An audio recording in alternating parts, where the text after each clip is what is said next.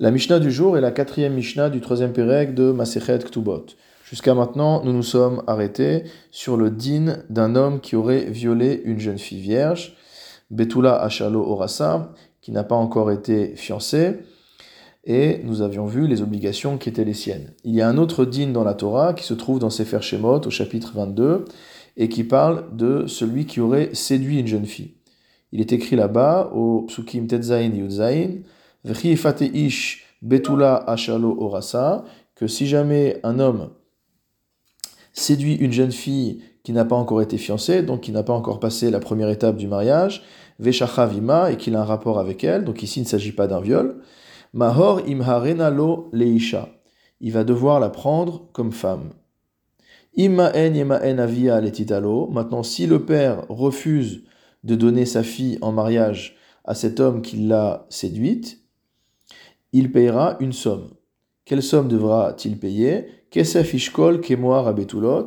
Il devra lui payer l'équivalent en fait de la dot mohar qui revient au betulot, qui revient aux jeunes filles vierges. Notre Mishnah va donc comparer le cas du violeur au cas du séducteur.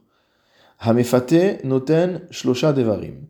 Celui qui a séduit une jeune fille, donc il a induit à avoir un rapport consentant avec lui, doit faire trois choses. Il doit donner trois choses. Veaones arba'a, tandis que celui qui aura violé une jeune fille devra lui quatre choses. Amefate noten bochet ou bugam ou knas. Le mefate, celui qui a séduit une jeune fille, devra donner la compensation de bochet, mot de la honte, ou fugam, c'est-à-dire le dommage qu'il lui a causé, puisque cette jeune fille n'est plus vierge. Et enfin, la troisième chose, c'est knas. Knas, c'est une amende. C'est ce que la Torah a appelé Kemoar à Betulot, le fait de devoir verser au père l'équivalent de la dot d'une jeune fille vierge. Mosif alav ones, en ce qui concerne celui qui a violé, il devra, en plus de ces trois choses, payer une quatrième chose, Shenoten et Tatsahar. Il devra lui donner la compensation financière du tsahar, c'est-à-dire de la peine, de la souffrance qu'elle a endurée, puisqu'elle a eu un rapport sous contrainte avec lui.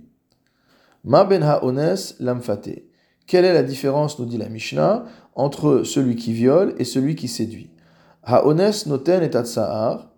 Celui qui viole doit payer la compensation financière du dommage qu'il a causé, de la peine qu'il a causée. Ve'amfate eno noten et Tandis que le séducteur n'a pas à verser une telle chose. Ha'ones noten miyad. Par ailleurs, celui qui a violé doit payer immédiatement au père de la jeune fille ce qu'il lui doit. Ve'amfate.